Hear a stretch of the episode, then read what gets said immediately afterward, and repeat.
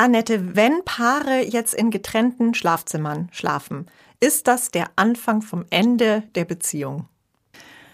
Hallo Toni, das ist ja eine Frage, die sich ganz viele Paare stellen. Also es gibt ja unendlich viele Paare, wo einer oder eine so sehr schnarcht in der Nacht, dass, dass man, dass der oder die andere dann einfach nicht mehr schlafen kann. Und dann sind unter Umständen getrennte Schlafzimmer die einzige Lösung. Und dann denken die Menschen wirklich, wenn wir jetzt schon nicht mehr zusammen schlafen, dann werden wir wohl auch nicht mehr lange zusammen sein. Das ist eine große Angst.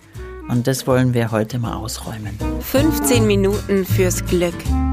Der Podcast für ein leichteres Leben. Mit Annette Frankenberger und Antonia Fuchs. Tipps, die wirklich funktionieren. Herzlich willkommen bei 15 Minuten fürs Glück.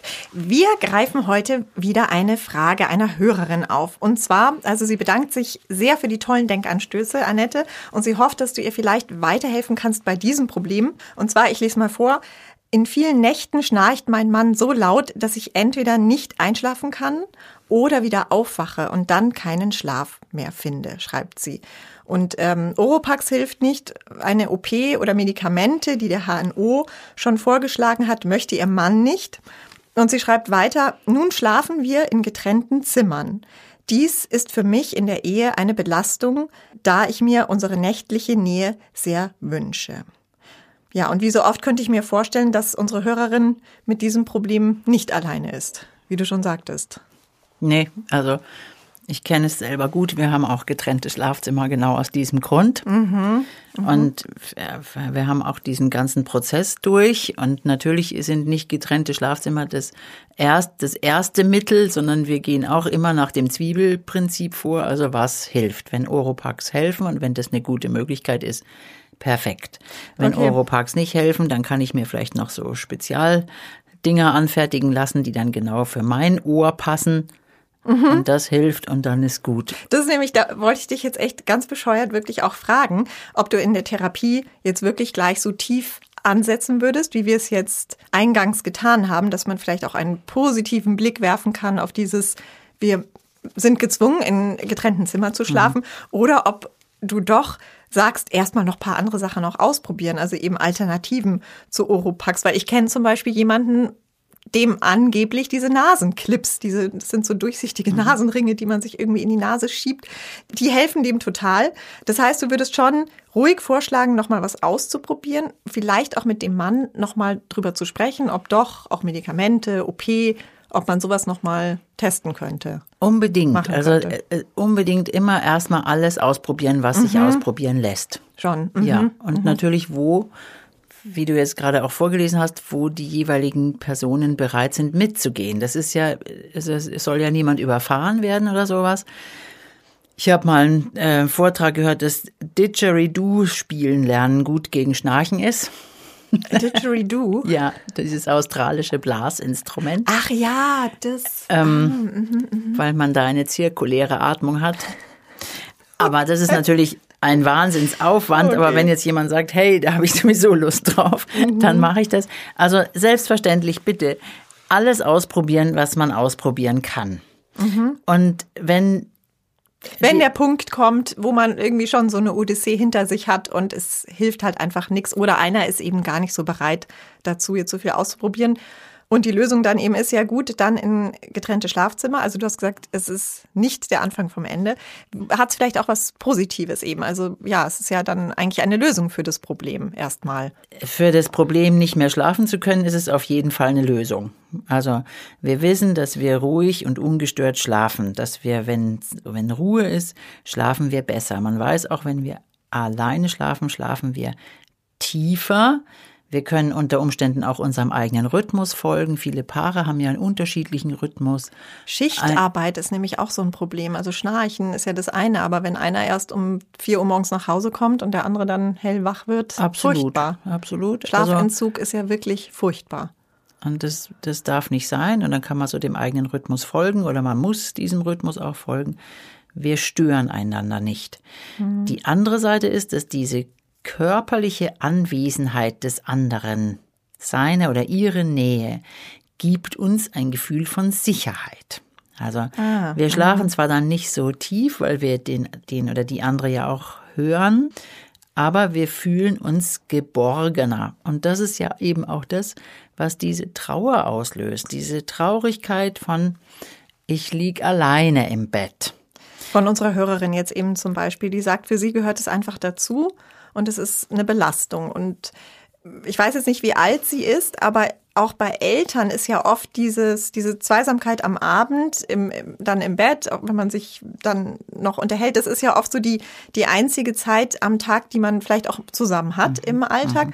Und da kann ich schon nachvollziehen, dass man die Sorge hat, dass man sich da irgendwie entfremdet, wenn jetzt jeder in ein getrenntes Zimmer geht, dass man die Sorge hat, dass einem diese körperliche Nähe und damit die Romantik auch verloren gehen könnte.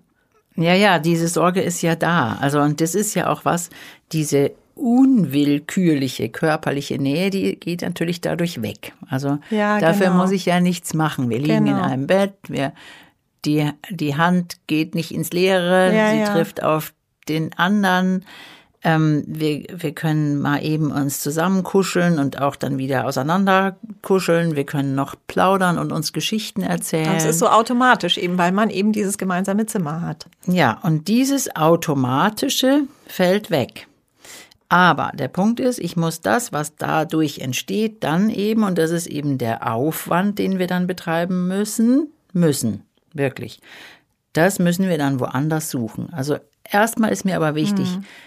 Ich darf sagen, dass das traurig ist. Also so wie unsere Hörerin hier, ich darf auch sagen, es gefällt mir eigentlich nicht. Mhm.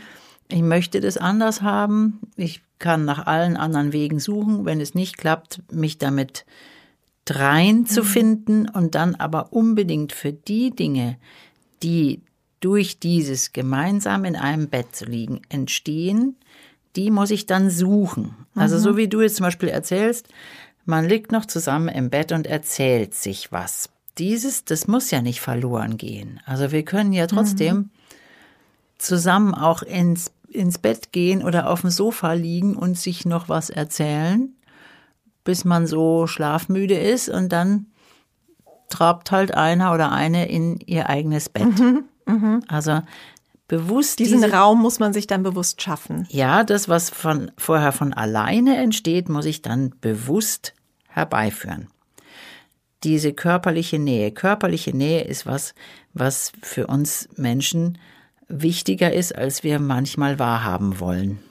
Und dann müssen wir das im Alltag finden. Also viel Alltagszärtlichkeit ist zum Beispiel enorm wichtig. Hast du da konkretere Tipps vielleicht noch, wie man, wie man das wirklich findet und umsetzen kann auch? Ja, dass ich diese Momente suche. Also, dass wenn ich nicht gemeinsam im Bett liege und dort Alltagszärtlichkeit habe, dass wir äh, auf dem Sofa das dann haben beieinander. Mhm dass wir am Wochenende, am Morgen, wenn der oder die Erste, die wach wird, zu dem anderen kuscheln kommt. Hingehen und. Also, dass aha. ich das wirklich suche. Das ist der, der Punkt, der vielleicht dann für, für alle mh, hm, schwierig ist, dass ich das wirklich herbeiführen muss, was vorher automatisch ging. Dass ich diese körperliche Nähe suchen muss. Mhm. Dass wir Zeit für Zweisamkeit absolut einbauen und suchen müssen.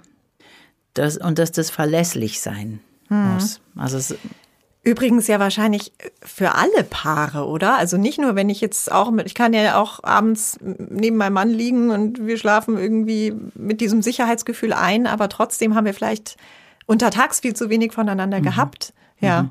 Eigentlich ein ja. Tipp für alle Paare, dieses Dates ausmachen und sich verabreden, auch im Alltag. Ja, und dieses mhm. Dates ausmachen und verabreden, das finden wir unromantisch, weil wir haben ja diese verrückte Hollywood-Idee alle im Kopf, dass wenn wir uns wirklich liebten, dann entstehen diese Dinge alle von ganz alleine. Ja, so wie es halt in den Filmen ist, genau. ja, und so wie es in der allerersten Verliebtheit ja auch mhm. ist. Und dann kommt der Alltag und dann hören wir mit diesen Dingen auf, die wir vorher gerne und leidenschaftlich aktiv gemacht haben. Aber weil das so äh, leicht ist am Anfang, halten wir das für selbstverständlich, dass es, wenn es nicht mehr, wenn es uns nicht automatisch zufließt, dass es dann nicht, nichts mehr wert ist.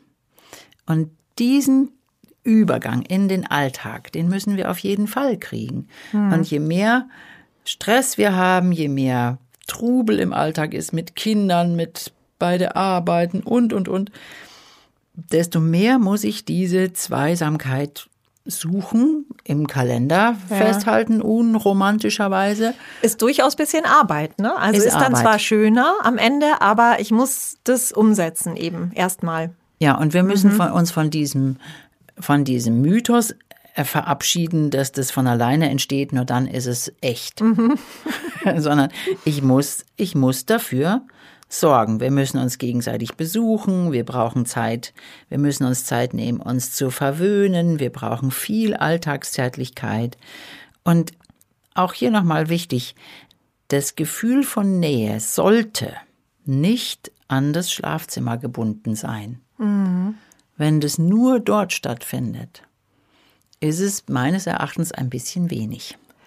Ich finde ja auch, was mir aufgefallen ist bei der Frage unserer Hörerin, ich finde das eigentlich ganz positiv, dass sie sich diese nächtliche Nähe auch so sehr wünscht. Mhm. Also es ist doch eigentlich eine sehr gute Voraussetzung, könnte ich mir vorstellen, weil nichts ist wahrscheinlich verhängnisvoller, als wenn man in getrennte Schlafzimmer zieht, weil man gar keine Lust mehr hat auf körperliche Nähe und eigentlich froh ist, wenn man so ungefähr vom anderen jetzt endlich mal eine Pause hat. Also das ist ja eigentlich ein guter Ausgangspunkt bei ihr. Absolut. Und darum ist es auch wichtig, dass man das formuliert und sagt, mhm. mir fehlt es. Und wirklich genau hinzuschauen, was genau ist es, was dieses Paar braucht, damit es den beiden gut geht miteinander. Mhm. Von diesen Dingen, die eben auch entstehen, weil wir in einem Bett liegen und wie wir einander diese Nähe und diese Sicherheit geben und die regelmäßigen Umarmungen zum Beispiel, was ganz wichtig ist.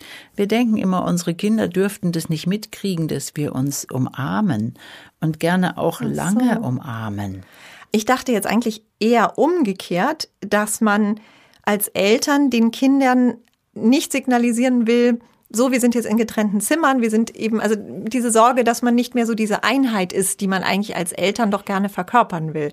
Das, glaube ich, ist vielleicht eher so ein bisschen das Problem dass man dann in einem Schlafzimmer bleibt, wenn man denkt, na, sonst denken die Kinder, wir sind hier nur noch so eine WG. Was würdest du dazu sagen? Das denken die Kinder gar nicht, mhm. weil die Kinder schauen auf das, wie das Paar sonst miteinander umgeht. Und wenn ja. das Paar den ganzen Tag eklig ist und dann abends zusammen in ein Bett geht, ähm, bleibt bei den Kindern hängen, unsere Eltern sind ekelhaft miteinander. Mhm. Und ob die jetzt in einem Zimmer schlafen oder in zweien, ist den Kindern reichlich egal, wenn die Paare oder wenn es in den Familien einfach viel Freundlichkeit und Zugewandtheit gibt, wie wir das in unserer Folge Die Magie der Freundlichkeit zum Beispiel äh, schon mal äh, angeschaut ja, haben. Ja. Und ich finde, es braucht dann jetzt auch, wenn man mit den Kindern sonntägliche Kuschel-Events im Bett. Dann treffen mhm. sich halt einfach alle dann oh, da. Sowas ist dann schöne. Das sind auch schöne Kindheitserinnerungen, finde ich, wenn man so.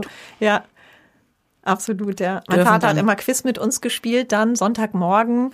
Genau. ja, das sind echt, das sind eben auch so die Momente, die so herausragen dann in der mhm. Erinnerung. Diese gemeinsame, gemeinsame Zeit, die man ja sich dann eben trotzdem einrichten kann. Und du sagst es ja auch aus der Therapie, dass es viel häufiger ist, als man vielleicht so denkt, getrennte Schlafzimmer. Also die jüngste Umfrage, die ich dazu gefunden habe, ist von 2020 von einem US-Matratzen Hersteller. Vielleicht will der auch einfach viele Matratzen verkaufen, aber es wurde tatsächlich sehr viel beachtet, auch in den deutschen mhm, Medien. Mhm, Und da sagten, da sagten drei Viertel der Befragten, dass ein gemeinsames Bett ihren Schlaf negativ beeinträchtigt. Und fast 60 Prozent meinten, dass getrennte Schlafzimmer der Beziehung gut tun. Ja, das, das schlägt sich also dann in, der, in den Zahlen nochmal nieder. Und auch hier sehen wir nochmal, jeder von uns denkt immer, ich bin alleine mit diesem Problem. Und in Wahrheit sind es ganz, mhm. ganz viele, aber wir sprechen da auch nicht drüber. Auch das ist so ein Thema. Das macht jeder mit sich alleine aus, auch weil wir eben diese Ängste haben. Wenn wir jetzt schon nicht mehr in einem Bett liegen, wie geht denn das weiter? Und es gibt ja auch noch diese anderen Aussagen, wo ich auch schon mal gehört habe, dass ja manche sehr bewusst getrennte Schlafzimmer haben und auch nie zusammen im Bad sind. Also es gibt ja diese Aussage, zu viel Intimität in diesem Sinne schadet der Erotik. Also, also jetzt vor dem anderen aufs Klo ja, gehen vor und dem sowas. anderen aufs Klo ah. gehen und sich die Zehennägel schneiden, dass man sowas dann alleine macht und Mhm. den anderen das erspart. So, also Mhm. diese Seite gibt's auch. Das ist ein bisschen eine, eine Typfrage Typfrage, absolut. Ja. Aber ich möchte das noch so der Vollständigkeit halber dazugeben. Auch das gibt es, dass man nicht, weil weil jemand schnarcht, nicht zusammenschlafen kann, sondern dass manche sagen, nee, so bestimmte Dinge möchte ich dem anderen nicht zumuten, damit wir sozusagen so, weiß ich nicht, schön füreinander bleiben. Und ich finde es eine ganz spannende Idee, da mal so hinzugucken, wie gehen wir mit diesen Themen um, so miteinander. Ja, sehr schön. Also wir danken auch wirklich nochmal für diese Hörerfrage, die viele betrifft. Und wir werden nächstes Mal auch wieder eine aufgreifen. Da geht's dann um Erziehung. Ich verrate schon mal ein ganz klassisches Problem von Eltern. Ich freue mich deswegen schon sehr drauf. Und Sie können uns natürlich auch Ihre Frage schicken an 15 Minuten at web.de. Wir freuen uns auf Ihre E-Mail und aufs nächste Mal. Danke, Annette. Danke dir. Ciao. 15 Minuten fürs Glück.